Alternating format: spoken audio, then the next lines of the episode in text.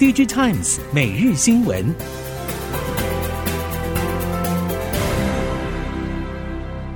听众朋友们好，欢迎收听 DigiTimes 每日新闻，我是翁方月，现在为您提供今天的科技产业新闻重点。首先带您关心。台积电近期决定放缓台湾扩产进度，不过美国和日本新厂则是按既定计划进行。承受大国压力的台积电深知必须为欧洲贡献一己之力，相关团队已经多次前往欧洲商议，数个月前已经完成场勘。最新消息传出，不止已经有供应链收到出货评估通知，最重要的是建厂模式已经确立，将仿照日本熊本厂和 Sony、丰田旗下电装的合资做法，主要合作对象是德国博世。半导体设备业者表示，目前包括印度和新加坡还是力邀台积电前往设厂，而德国进度虽然缓慢，但由于欧盟和德国也担心台积电无限期搁置或遭到新加坡拦湖，不断催促台积电并修正合作条件。而台积电则表示，欧洲设厂一案还在评估当中。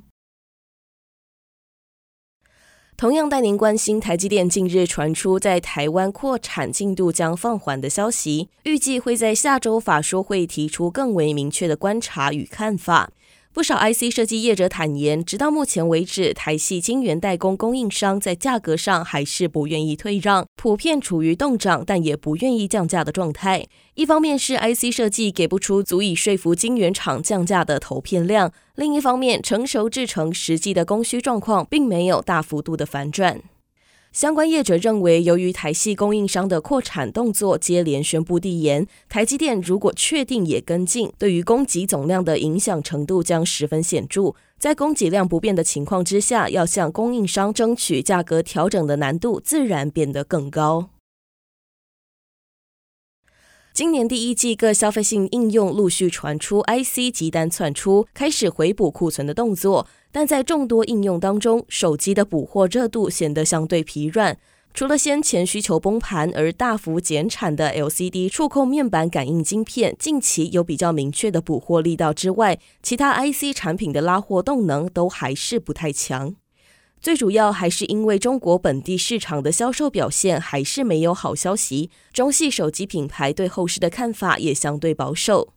IC 设计相关业者目前观察客户拉货态度，认为回补动能正在提升是不争的事实，但有很大一部分应该还是为即将到来的六一八档期进行基本库存的建立。这波需求回补能不能延续下去，还是未知数。景气诡谲多变，手机和显示终端等多样资通讯产品销售预估下半年才有机会复苏。市场更传出台积电扩产进度将放缓，让低迷的产业发展更添隐忧。不过，虽然上游供应链端还深陷订单缩减之苦，但事实上，下游端除了笔电之外，终端产品的需求也比预期强劲。以中国市场为例，虽然手机需求持续疲弱，但跨境电商平台业者营运却大幅增温，主要是因为疫情放缓和采购需求重启。除了笔电回温速度比预期快速，近期驱动 IC、面板等报价开始止跌向上之外，从跨境电商业者的营运表现可以发现，包括消费性电子产品、新能源装置、智慧穿戴等终端需求采购量有所成长，可以看见上下游业者感受到的景气温度有相当大的落差。友达将在今年下半量产一点三九寸 Micro LED 智慧手表，是全球首发的 Micro LED 穿戴式装置，正式开启 Micro LED 面板量产化元年。友达积极跨域集结显示器、LED、精密机械、半导体等业者布局产业阵线联盟。相关供应链厂商包括富彩、耐创、瑞鼎、明基材料等纷纷浮出台面，将与生态圈伙伴携手步向 Micro LED 商品化的目标。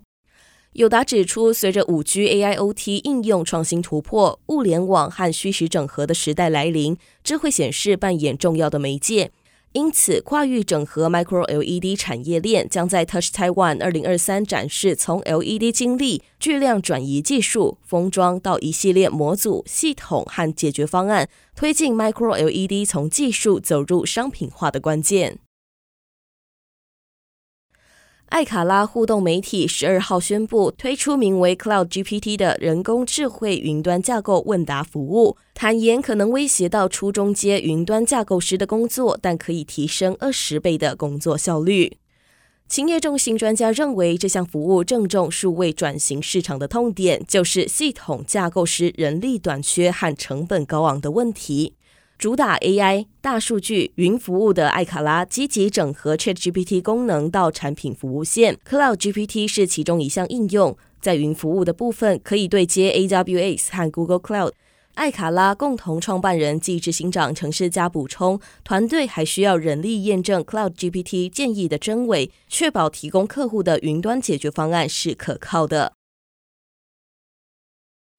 台塑集团旗下第六大公司台塑新智能宣布，透过子公司台塑尖端能源投资超过新台币一百六十亿元。十二号在彰滨工业区举行全台最大五 Gigawatt Hour 磷酸锂铁电池新厂第一期二点一 Gigawatt Hour 动土典礼。后续会再投入第二期扩建，将电池芯与模组产能分别提升到五 Gigawatt Hour，为电动车、储能系统等多元领域提供安全、环保、稳定且高倍率放电的锂铁电池芯，企图打造完整的国产电池产业链，开启台湾新能源产业的新纪元。台塑新智能董事长王瑞宇表示，大国的磷酸锂铁电池厂规模巨大，台塑新智能表示要成立全台最大的电池新厂。电芯是台湾必须要发展的产业，否则供应链永远都只能从国外进口。和泰汽车近年除了致力于推动运具电动化之外，也持续布局交通移动服务以及完整智慧移动生活圈。和泰汽车引进丰田第二代氢燃料电池车，首度在台湾亮相，并与台湾工业气体领导厂商联华林德合作。目前，全球已经有多国展开推动氢能源，像是美国在今年二月宣布绿能专案，将扩大美国制造业，减少工业温室气体排放业者以及关键供应商。这项计划将可以减税百分之三十，所以台湾氢能源产业发展真的很需要政府补助。和泰汽车表示，氢元素不只在大自然中存量丰富，也可以从石化燃料、工业副产物、生物能源等产出，与其他能源相比，明显占有优势。最重要的是，氢能源最后只有水，没有污染，没有碳排放，让氢能源成为终极环保能源。低轨卫星在 SpaceX 以及亚马逊的计划加速之下，将进入新一波的成长期。SpaceX 新款重型运载火箭准备升空，四月中下旬可望进行轨道飞行测试。一旦试飞成功，其搭载的低轨卫星数量将大增。低轨卫星供应链认为，今年能见度明显转好。升达科是低轨卫星的天线供应商，拥有美系与欧系客户。公司拒绝评论单一客户状况，只表示今年低轨卫星能见度确实转好。此外，因应客户要求，升达科考虑到东南亚设厂生产 5G 相关产品，而低轨卫星部分都在台湾生产。因应未来客户需求放大，升达科也将在台湾扩厂，预计今年动工，在二零二五年完成，到时产能将会再扩大三成。美国近年对中国企业实施制裁和出口禁令，压制中国刚起步的半导体产业，同时拉拢盟友联合围堵中国。随着美国的多边出口管制变得更强有力，也让包括巴西在内的几个国家处在全球贸易战中选边站的战略困境。巴西新当选的回国总统鲁拉日前在中国展开为期四天的访问，希望在巴西建立半导体产业。尽管美国可能干涉，但巴西前外交部长声称，巴西不会在中美晶片战中选边站。如果巴西和中国真的决定合作，将成为中国半导体向外延伸势力的一次展示，无疑将重挫美方。根据路透引述巴西前外交部长表示，巴西对中国半导体工厂没有偏好，但如果北京当局提供好的条件，也没有理由拒绝。也暗示巴西不怕美国施压。